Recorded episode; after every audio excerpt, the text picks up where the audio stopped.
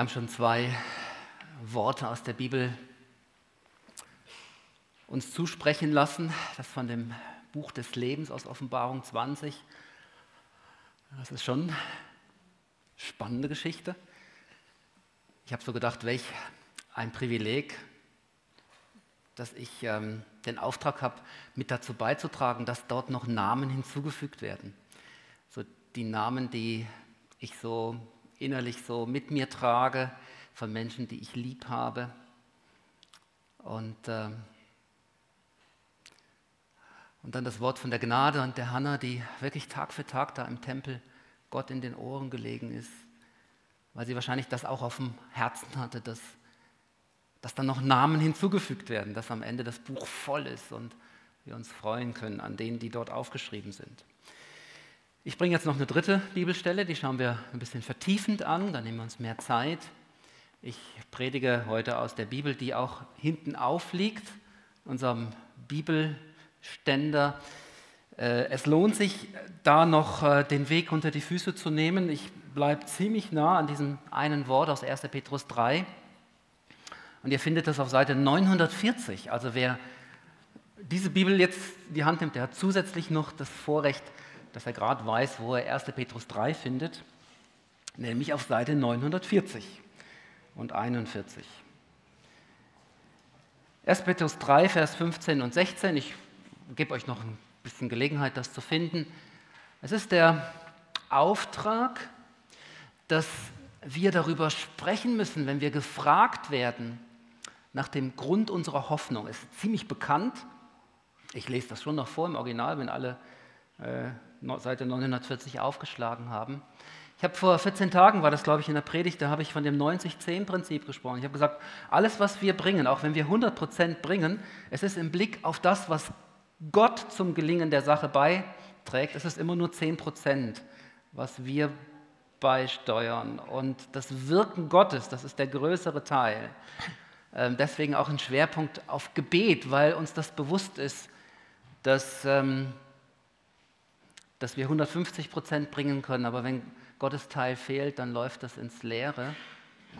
Heute spreche ich jetzt über die 10 Prozent, die wir tun können. Also das, man darf das ja nicht umkehren und dann daraus schließen, ja gut, also wenn das sowieso im Vergleich ist zu dem, was Gott tut, so, so klein ist, dann brauche ich ja erst gar nicht anfangen. Das wäre ein Missverständnis mit diesem Prinzip. Also das Wort Gottes an vielen Stellen zeigt es uns auf, was unser Beitrag ist, aber wir bleiben uns eben bewusst, das Entscheidende tut Gott dann auch ähm, im Reich Gottes und in unserem Leben.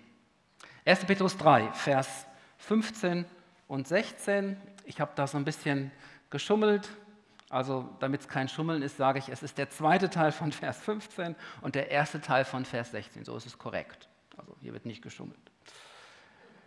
Und da heißt es, seid jederzeit bereit jedem Rede und Antwort zu stehen, der euch auffordert, Auskunft über die Hoffnung zu geben, die euch erfüllt. Aber tut es freundlich und mit dem gebotenen Respekt. Das ist klar und deutlich. Jederzeit bereit, Rede und Antwort zu stehen, jedermann, der euch auffordert, Auskunft über die Hoffnung zu geben, die euch erfüllt aber tut es freundlich und mit dem gebotenen Respekt. Vor dem Rede und Antwort stehen kommt zunächst mal die Bereitschaft zum Reden. Und vor der Bereitschaft zum Reden kommt die Art von Hoffnung, die auffällt. Die dermaßen auffällt, dass jemand stutzig wird und mal nachfragt, du sag mal, warum bist du eigentlich immer so gut drauf? Zum Beispiel. Oder jemand, der sagt, woher nimmst du diesen Optimismus in unserer Zeit, wo sich viele Pessimismus auf ihre Fahnen geschrieben haben? Oder wieso hat man bei dir immer das Gefühl, du lässt dich einfach nicht kleinkriegen, selbst wenn es schwierig ist in deinem Leben? Du stehst immer wieder auf, gehst weiter und du versprühst, du versprühst so eine Art, ja, eben Hoffnung, dass es doch wieder einen Ausweg gibt, dass es doch weitergeht. Woher kommt das? Dieser innere logische Zusammenhang dieses Textes bildet dann auch die Gliederung meiner Predigt. An erster Stelle steht eben die Hoffnung, die neugierig macht. An zweiter Stelle das vorbereitet sein, vorbereitet sein, wenn da mal jemand nachfragt. Und an dritter Stelle der Respekt und die Freundlichkeit, die innere Haltung, aus der heraus wir dann dem anderen begegnen und Rede und Antwort stehen. Aber am Anfang steht die Hoffnung. Am Anfang sind zwei Menschen. Der eine lebt hoffnungsvoll, den anderen macht das neugierig und die beiden kommen ins Gespräch. Wenn das geschieht, ist das eine super Vorlage zu reden über unseren Glauben an Jesus, Farbe zu bekennen, zu erklären, aus dem eigenen persönlichen Leben zu erzählen und, und, und. Eine super Vorlage. Es ist zugleich aber auch wie ein Flaschenhals, durch den alles durch muss. Und das, was dort nicht durchgeht, das, geht, das kommt dann auch nicht an. Und wenn das, nicht, wenn das eben nicht gelingt, dann können wir uns den Rest sparen. Dann ist gar niemand da, der uns fragt. Dann können wir auch keine Antwort geben. Und dann ist letztlich auch unsere innere Haltung von Respekt und Freundlichkeit, so gut das äh, immer und überall ist, führt letztlich dann nicht zum Ziel. Das ist der Flaschenhals, unsere Hoffnung. Und daher möchte ich am Anfang mal fragen, was einen Menschen denn ausmacht, der von Hoffnung erfüllt ist, aber nicht nur so, dass er sich selber gut, gut fühlt, sondern erfüllt sein von Hoffnung, sodass das andere neugierig macht. Was macht das aus? Und ich gebe die Frage auch gerade in die Runde und um das noch ein bisschen konkreter zu machen, versuch dir einmal vor deinem inneren Auge einen Menschen vorzustellen, den du kennst, den du entweder näher kennst oder dem du mal irgendwann begegnet bist oder der gestern Abend im Fernsehen aufgetreten ist, irgendein Mensch, der dir irgendwie über den Weg gelaufen ist. Und du würdest dem äh, attestieren, also äh, zusprechen, das ist, das ist ein Mensch, der von Hoffnung erfüllt ist. Such dir mal so jemanden aus deiner näheren oder weiteren Umgebung vor deinem inneren Auge ein Mensch, der von Hoffnung erfüllt ist.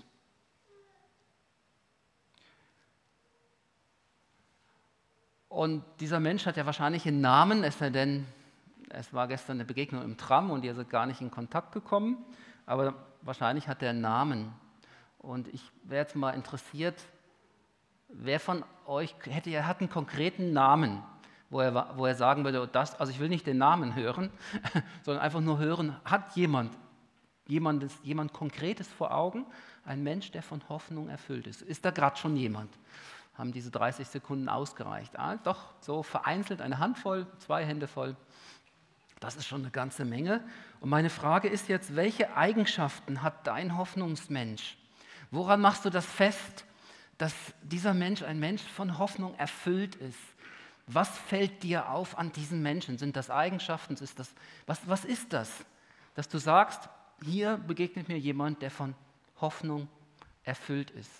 Und da würde ich jetzt gern mal ein paar Mutige hören, die die das benennen können, was das ist, die Hoffnung, die neugierig macht. Wenn ich das wiederhole, dann nur damit das auch diejenigen, die das auf Podcast später hören, hallo übrigens, ihr seid jetzt hier auf Sendung, also das ist ja schon in die Zukunft gedacht, aber ich werde das deshalb wiederholen. Das klingt so ein bisschen wie Nachäffen, aber das hat nur diesen Effekt. Wer hat so, so eine Idee, was diesen Hoffnungsmenschen ausmacht? Was fällt dir auf an deinem Hoffnungsmenschen? Möchte ich mal so das ein oder andere hören. Mhm die Ausstrahlung.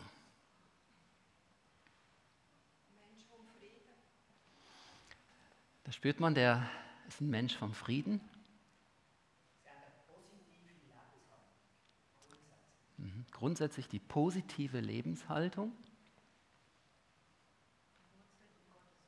Bitte? Mhm. Verwurzelt in Gottes Wort und nicht abhängig von den Umständen. Das ist jetzt schon eine ganze Menge. Vielen Dank. Ich dachte an jemand, wo ich vor einiger Zeit kennengelernt habe, eine Mutter mit ihrer Tochter. Und sie hat so auf eine ganz natürliche Art von ihrer Beziehung zu Jesus erzählt und sie war sehr humorvoll. In der Beziehung zu ihrer Tochter habe ich gemerkt, sie hat irgendwie an ihre Tochter geglaubt. Ähm, keine schwierige Situation. Die Tochter musste eine Lehrstelle abbrechen. Und ich habe irgendwie gespürt, die beiden saßen ja bei uns am Tisch, äh, die Mutter weiß, dass Gott einen Weg hat mit ihrer Tochter und es gibt einen Ausweg aus dem heraus. Obwohl der noch nicht fertig gestrickt war, dieser Ausweg. Aber das war spürbar bei dieser Mama mit ihrer Tochter, die einen schweren Weg durchmachte. Oder ich, ich dachte an einen Menschen, der, ähm, der sehr großzügig mit seinem Vermögen umgeht, der in Menschen investiert, wenn er überzeugt ist, dass, das, dass es da sein Auftrag ist, und diese Überzeugung hat er immer wieder, und er, seine Lebenshaltung ist einfach, das Geld ist nicht dafür da, dass das irgendwo äh, von den Motten verfressen wird oder die Banken einsacken, sondern Geld ist dafür da, dass man etwas Gutes tut. Und ich kenne diesen Menschen schon, schon seit Jahrzehnten und habe immer wieder mal erleben dürfen, wow, äh, dass wirklich Gutes auch geschieht, da durch seine Einstellung. Das ist für mich auch ein Ausdruck von Hoffnung.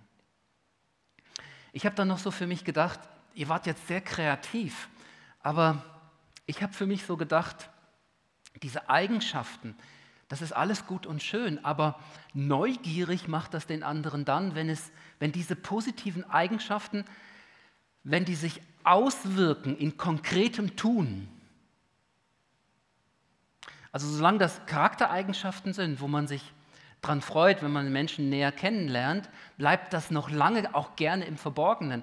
Aber da, wo das konkret wird, weil jemand irgendetwas tut, aus dieser Charaktereigenschaft heraus, da fällt es dann auf und da provoziert es diese Frage, du, woher kommt das eigentlich? Warum tust du das? Also Hoffnung, die getan wird, die konkret wird in irgendwelchen Aktionen, äh, die provozieren dieses Nachfragen, wo uns dann die Vorlage gibt, eben Rede und Antwort zu stehen. Ich las diese Woche einen Artikel von einer, ähm, von einer Missionsgesellschaft Shelter Now, die in, die in Afghanistan Brunnen baut. Afghanistan, wo so ein zerrissenes und gebeutelt, gebeuteltes Land ist. Und ähm, da, da gibt es eine Fußballmannschaft irgendwo in Deutschland, wo äh, eine Fußballmannschaft aus 13 Nationen besteht. Und da wurde in diesem Bericht, in der Spektrum war das übrigens, wurde berichtet, äh, dass diese, äh, diese Fußballmannschaft Geld gesammelt hat und jetzt den 150. Brunnen dort in Afghanistan geholfen hat zu bauen. So als konkretes Tun. Also wo man sich fragen kann, ja, woher, woher nehmt ihr diesen Optimismus, wenn man damit vielleicht rechnen muss, dass dieser Brunnen auch wieder bei einem nächsten Taliban-Anschlag zerstört wird. Und trotzdem auf Hoffnung wird da gesät und da wird das ganz konkret. Ich denke an unsere Familien, die wir in den letzten Jahren ausgesandt haben, die mit Sack und Pack, teilweise mit kleinen Kindern jetzt unterwegs sind im Nahen Osten. Familie Häfelfinger, Familie Mara, die bald dorthin aufbricht, oder Familie Akot auch ähm, in Thailand. Ich verwechsel immer Thailand und Philippinen, aber in Thailand ist es, die auch auf Hoffnung in ihrem Herzen bereit waren, alles hinter sich zu lassen. Und wer das jetzt so mitbekommt, der fragt sich doch, hey, warum tut ihr das? Was ist der Grund eurer Hoffnung? Also, äh, versteht mich richtig an dieser Stelle, die Charaktereigenschaften sind sehr, sehr wertvoll. Aber neugierig macht es dann, wenn es konkret wird. Wenn wir Dinge tun, die andere nicht erwarten, die andere nicht tun würden, weil ihnen eben diese Hoffnung fehlt. Ist euch vielleicht auch schon aufgefallen, äh, in den letzten Tagen, vielleicht so zwei, seit zwei Wochen, tauchen auch überall in Riere, nicht nur in der Stadt, auch in unserem Dorf, tauchen diese Pick-at-Bikes auf, so diese weißen E-Bikes, die man mieten kann, die überall rumstehen. Und ich habe mich gefragt, wer macht sowas? Es gab schon andere Aktionen in diese Richtung, die sind sang- und klanglos gescheitert, auch in unserer Stadt Basel. Also als Geschäftsidee ist das nicht neu, aber jetzt wagt jemand hier wieder einen neuen Anlauf. Warum tut jemand sowas? Ist das, ich ich habe nicht recherchiert, ich habe die App noch nicht runtergeladen, werde ich wahrscheinlich diese Woche noch tun. Ähm, einfach so die Frage, ich, das macht mich neugierig. Warum glaubt jemand daran, dass, dass es gut ist in einer Stadt, das, äh, äh das Velowesen zu fördern, vielleicht träumt jemand von der autofreien Innenstadt. Ähm, das, das ist doch jemand, der auch sehr viel investiert hat.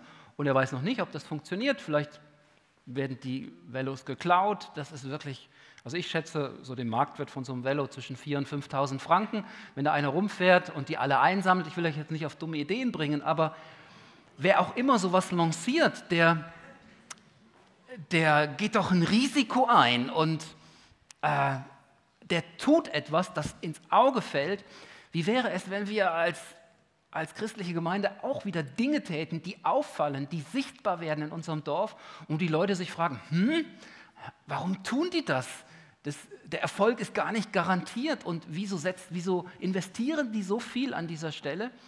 Dann werden wir zum Dorf und zum Stadtgespräch, wenn unsere Hoffnung Füße bekommt, wenn unsere Hoffnung Flügel bekommt. Das darf. war jetzt die richtige Stelle, hey, super. Das hätte man nicht besser planen können. Also Hoffnung, die konkret wird, die sich auf den Weg macht, das fällt auf, das macht neugierig. Und dann geschieht diese Nachfrage. Ich habe dann einmal im ersten Petrusbrief geschaut, was sagt denn der Petrus noch zum Thema Hoffnung? Er schreibt ja hier von der Hoffnung. Und da bin ich äh, im Kapitel 1, also da, wo er anfängt, schreibt er auch schon von der Hoffnung. Und da sagt er folgendes, Kapitel 1 ab Vers 3, auch da wieder der zweite Teil. Ähm, wir sind von neuem geboren und haben eine lebendige Hoffnung. Hier in der Bibel steht leider sichere Hoffnung. Ich weiß nicht, ist eigentlich eine gute Übersetzung, aber hier ist ein Wort nicht gut. Ich weiß nicht, wo es herkommt. Wir sind vertraut mit dem Begriff lebendige Hoffnung und so ist es eigentlich auch hier. Also jede, fast jede andere Übersetzung, die ihr aufschlagt, ist hier eben die Rede von der lebendigen Hoffnung. Also nochmal, ich bin gerade gestolpert über den Begriff sicher. Wir sind von neuem geboren und haben jetzt eine lebendige Hoffnung, die Aussicht auf ein unvergängliches und makelloses Erbe, das nie seinen Wert verlieren wird. Gott hält es im Himmel für euch bereit und er wird euch, die ihr glaubt, durch seine Macht bewahren, bis das Ende der Zeit gekommen ist und der Tag der Rettung anbricht. Dann wird das Heil in seinem ganzen Umfang sichtbar werden. Ihr habt also allen Grund, euch zu freuen und zu jubeln. Hier beschreibt er das Fundament der Hoffnung, die Ausgangslage. Und er sagt, das beginnt im Hier und Jetzt. Ihr seid von neuem geboren. Geboren zu einer lebendigen Hoffnung. Neue Menschen. Altes ist vergangen und ihr seid mit hineingenommen in das Neue, das Gott tut, das dann in Zukunft in seiner, in seiner Vollendung da sein wird. Aber ihr seid bereits jetzt ein Teil von dem Neuen, das Gott tut. Und dazu gehört, dass, dass Gott Macht hat, die euch bewahrt. Also ich ähm, bin unterwegs als Mensch, der, der sich sicher fühlt, weil ich weiß, Gott steht über mir und er ist stärker und egal was passiert in dieser Welt, er ist immer noch da. Er behält nicht nur das letzte Wort, sondern er hat die Kontrolle über meinem Leben. Das beflügelt mich zu Taten der Hoffnung. Dann, ihr habt allen Grund zum Freuen und Jubeln. Das muss lebendig sein, äh, eine lebendige Hoffnung. Wir äh, dürfen uns das nicht auferzwingen, dass wir immer lächeln müssen und so. Wir sollen Menschen sein, die ganz normal durchs Leben gehen. Aber eben der Unterschied ist mit dieser lebendigen Hoffnung. Und da darf und muss sich Freude und Jubel auch mal Bahn brechen. Wenn das nicht geschieht, dann äh, geben wir Menschen auch allen Grund nachzufragen. Und aber das klingt dann anders. Hey, warum seid ihr so trübsinnige Tassen? Ihr redet immer nur von der lebendigen Hoffnung, aber man spürt euch das gar nicht ab. Und äh, eure Taten sind genauso wie die Taten von allen anderen Menschen auch. Das wäre auch eine berechtigte Nachfrage. Nein, ihr habt allen Grund zum Freuen und zum Jubeln. Das ist, geschieht bereits hier und jetzt. Und dann hat der Text aber auch die Aussage, ja, ihr lebt auf diesen Tag der Rettung hin. Es gibt ein fantastisches Erbe, wo euch zugesprochen ist. Ihr wisst, dass ihr das antreten werdet, das Heil Gottes in seinem ganzen Umfang. Das, da seid ihr dabei, das zu empfangen. Auf dieser Grundlage schreibt Petrus dann in unserem Text, Kapitel 3, Vers 15, äh, davon, dass da Menschen neugierig werden, weil sie sehen, was wir tun und sie wollen wissen, was der Grund unserer Hoffnung ist. Und wenn wir dann das erste Kapitel auch kennen, können wir dann darüber erzählen. Wir sagen dann, Gott ist da, er hat die Kontrolle, er ist dabei, sein Reich zu bauen und das Beste kommt erst noch. Also habe ich doch allen Grund, mich zu investieren, auf ihn zu schauen und weiterzugehen.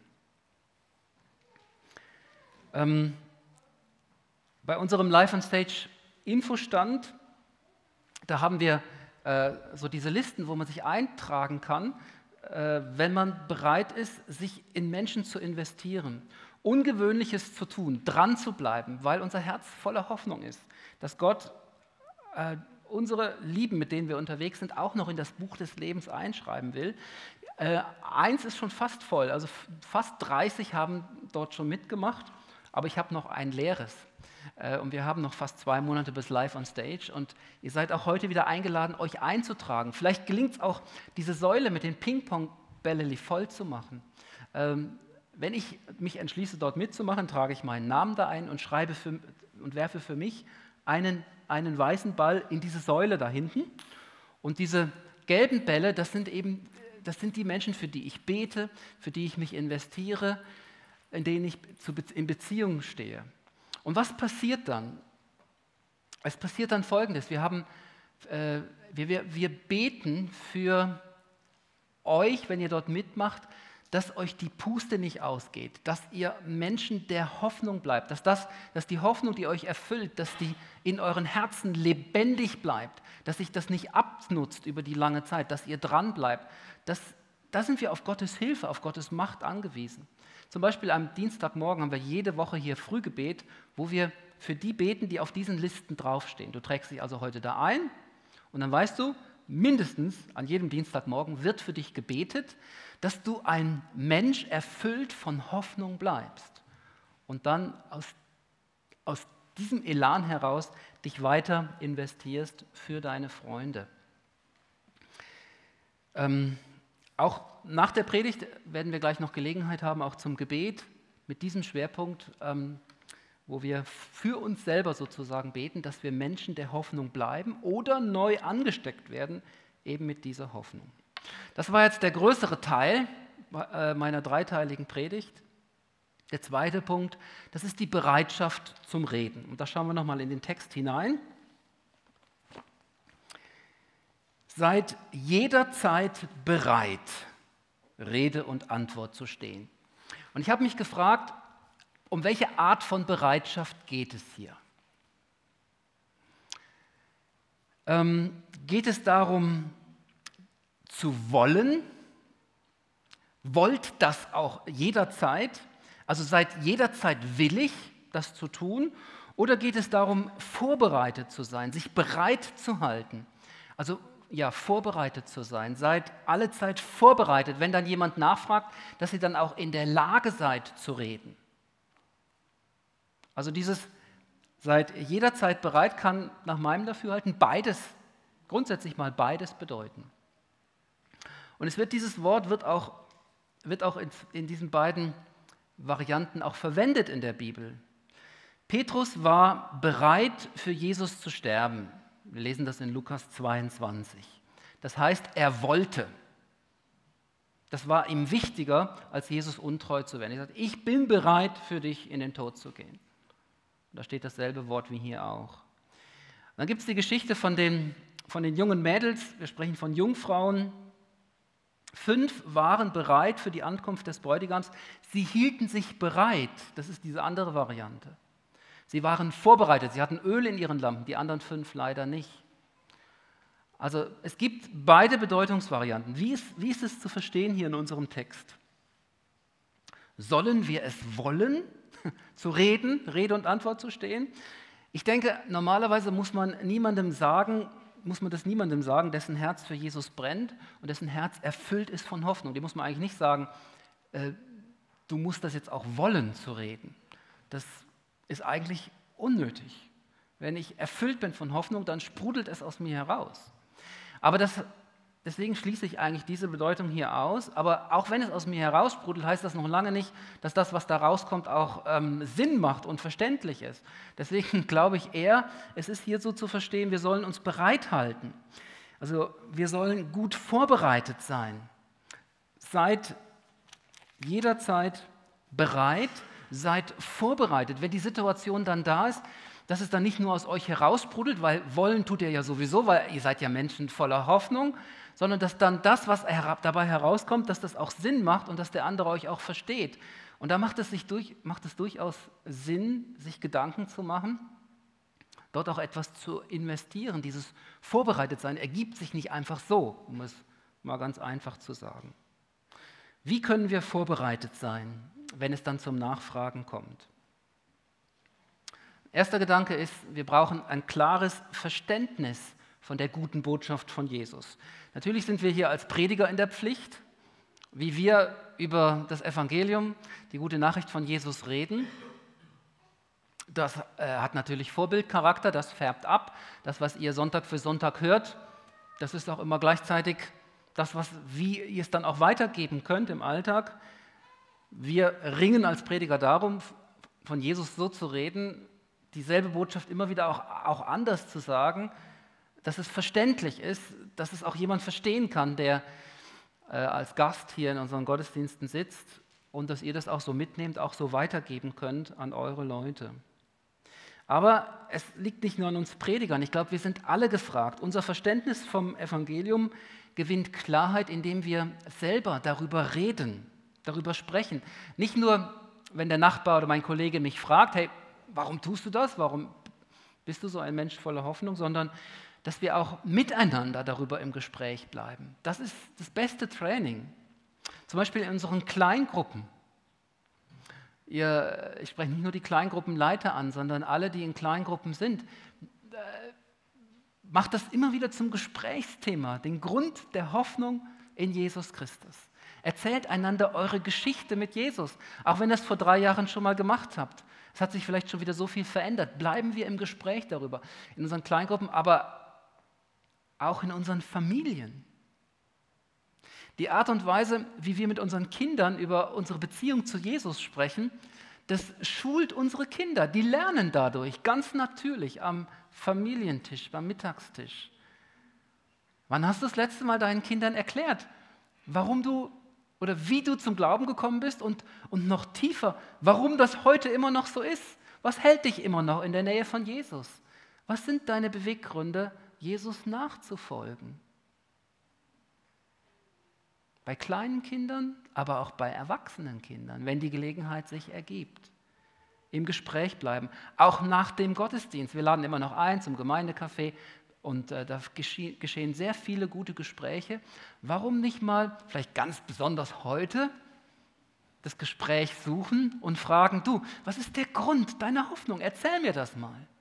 Bleiben wir untereinander im Gespräch und dann sind wir auch vorbereitet wenn unser Kollege, unser Nachbar, unser Freund oder unsere erwachsenen Kinder, die nicht im Glauben an Jesus sind, uns angicken und fragen, hey, sag doch einfach nochmal, warum tust du das? Mir fällt auf, du bist so ein wunderbarer Mensch, der die Hoffnung nicht aufgibt. Ich möchte einfach jetzt mal nochmal hören von dir, warum bewegt dich das so? Eine klare Vorstellung vom Evangelium. Man kann das in drei Sätzen zusammenfassen. Ich war verloren, Jesus hat mich gerettet und ich lebe als Kind Gottes. Das meinen wir die gute Nachricht von Jesus in drei Sätzen. Man kann das auch in einem Satz sagen. Jesus hat mich gerettet. Das ist Grund unserer Hoffnung. Es ist nicht schwer, aber wenn wir nicht vorbereitet sind, fehlen uns trotzdem oft die Worte und es verschlägt uns die Sprache. Und manchmal braucht es natürlich auch mehr wie ein oder drei Sätze, in der Regel braucht es mehr. Dann ein anderer Gedanke, wir sollten uns vertraut machen mit hilfreichen Vergleichen und Illustrationen. Ähm, ich bedauere das so sehr, dass im Vorfeld von Live on Stage sind Trainings angeboten worden, wo man gewisse Dinge auch wirklich trainieren und üben kann. Und nur sehr wenige von uns haben davon Gebrauch gemacht. Diejenigen, die dort unterwegs sind, die sind begeistert und sagen, boah, äh, ich profitiere total von, äh, von dem, was die Seminarleiter dort weitergeben aber es waren leider nur sehr wenig. Das ist schade. Aber das ist natürlich keine einmalige Gelegenheit, wenn man sie verpasst hat. Das, das, das wird ja überall immer wieder angeboten. Manche Dinge sind einfach hilfreich, wenn, wenn wir sie auch lernen. Ich spreche sehr gern, gern von der Illustration vom Tun und vom Getan. Viele wissen den Unterschied nicht, nicht zwischen Religion und dem Glauben an Jesus. Und ich sage da manchmal, ja, Religion ist immer das, was wir tun müssen, um Gott gnädig zu stimmen, um uns unser eigenes Gewissen zu beruhigen. Aber das Evangelium, das ist das Getan. Das, was Jesus für mich am Kreuz getan hat. Er hat dort gelitten, er ist für mich gestorben, er hat mich gerettet. Das ist alles sein Verdienst. Und ich staune und bete ihn an und ich, ich folge ihm nach in seinen Fußstapfen. Das ist Evangelium, tun gegen getan. Da gibt es noch ganz anderes, wenn man das mal so verinnerlicht hat, dann hilft das in dem Moment, wo man gefragt wird, das Evangelium zu erklären. Was auch sehr hilfreich ist beim Vorbereiten, Das ist, wenn ich bereit bin, aus meinem eigenen Leben zu erzählen.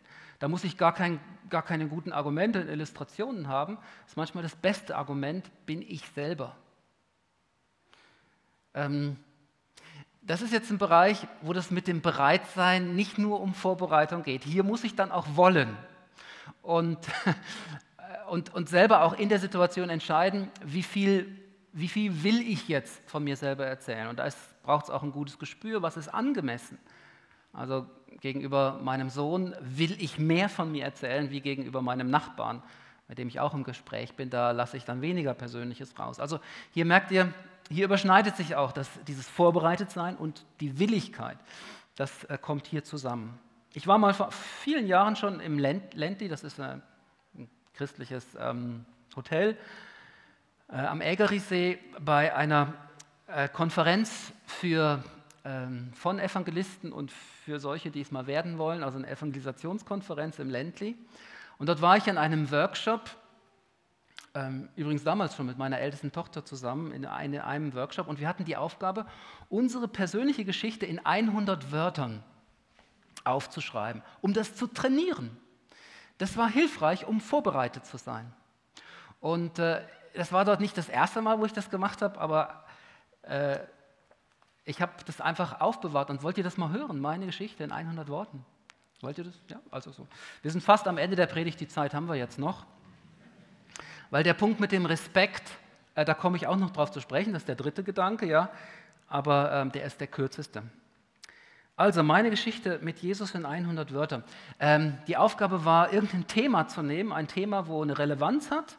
Das sind ja oft so die Anknüpfungspunkte in unserem Leben. Das auch da wieder Hoffnung, wo das konkret wird, also ein konkretes Thema. Und von dem her ähm, die Geschichte mit Jesus zu erzählen. Bei mir war das der Sport.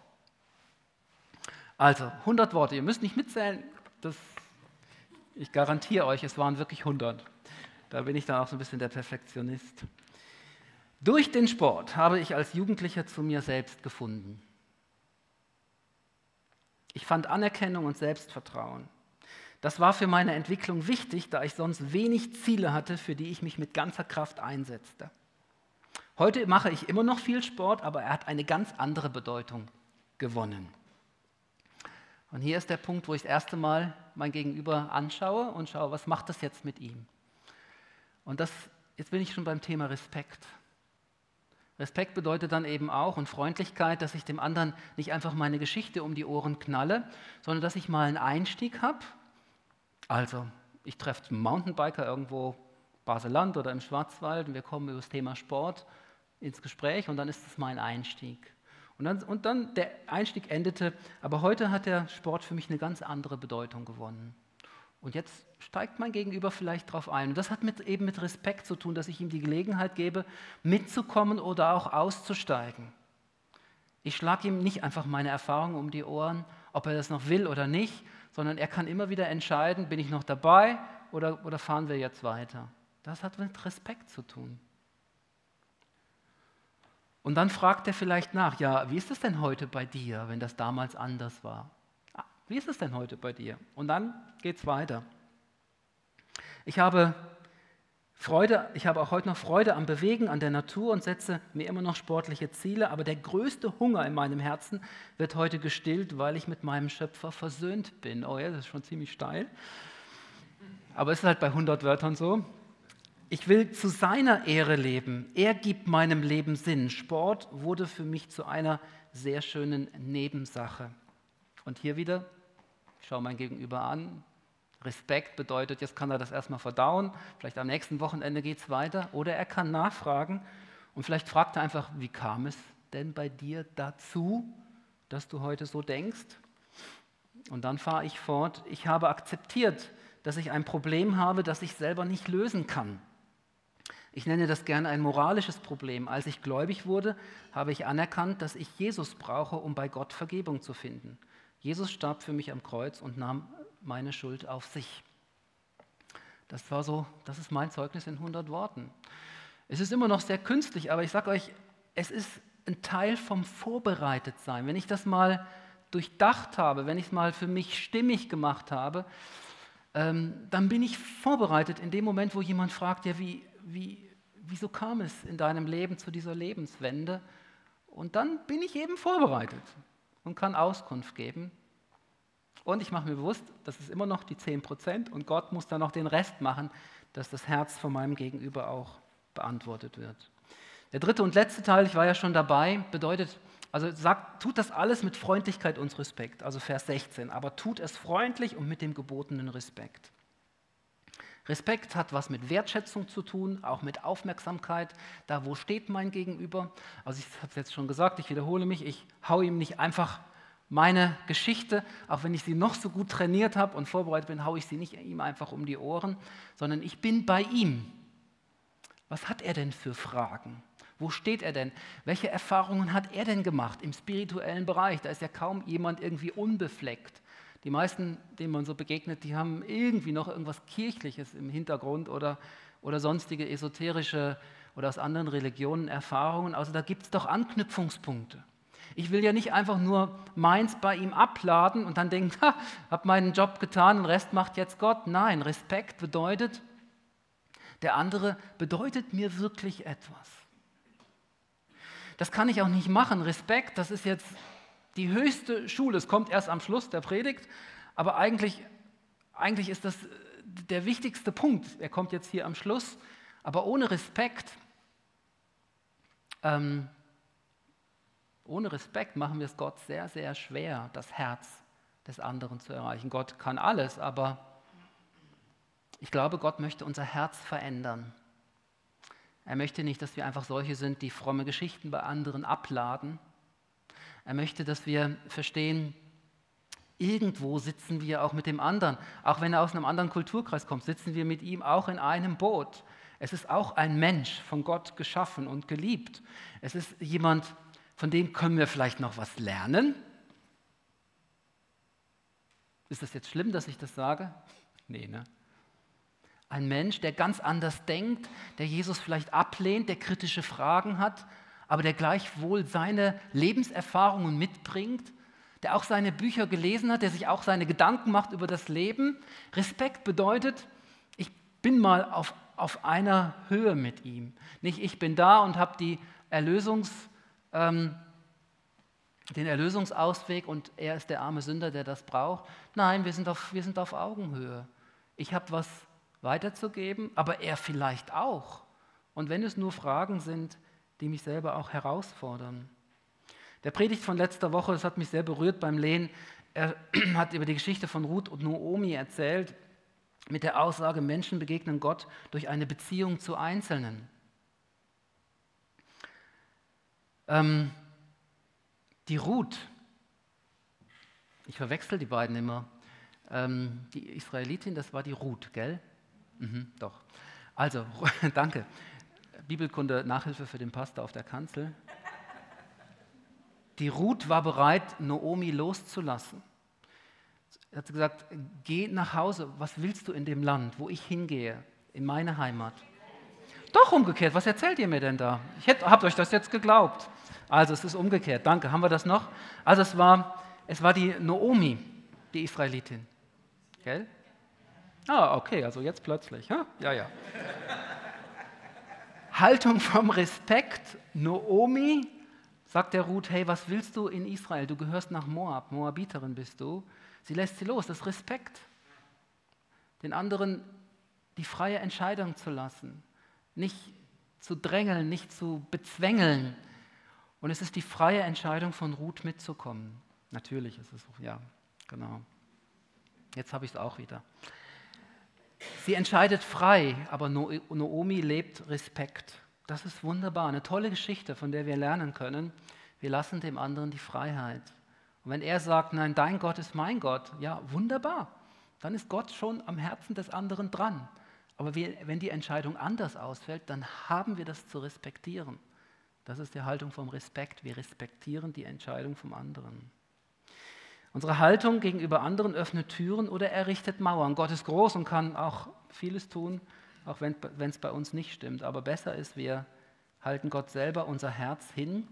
Und das ist eben auch der Grund, warum ich immer, dafür, immer wieder dafür rede, hey, unser Auftrag ist, füreinander zu beten. Äh, auch für die anderen, die suchend sind und Gott noch nicht kennen. Aber noch höhere Priorität hat, für uns selber zu beten.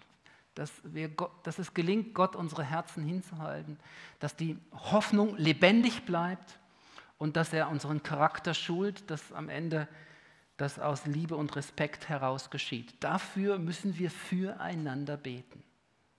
Und dann macht Gott ganz viel anderes noch. Ich komme jetzt wirklich zum Schluss mit einer Parallelstelle, wo Ähnliches steht, aber aus der Feder von Paulus, das war jetzt alles Petrus, Kolosser 4, Vers 5 bis 6, das ist mein Schlusswort. Äh, anstelle einer Zusammenfassung hier steht Ähnliches nochmal. Da heißt es, verhaltet euch klug im Umgang mit denen, die nicht zur Gemeinde gehören. Und wenn sich euch eine Gelegenheit bietet, euren Glauben zu bezeugen, dann macht davon Gebrauch. Eure Worte sollen immer freundlich, und hier heißt es jetzt, und mit dem Salz der Weisheit gewürzt sein. Dann werdet ihr es auch verstehen, jedem, der mit euch redet, eine angemessene Antwort zu geben.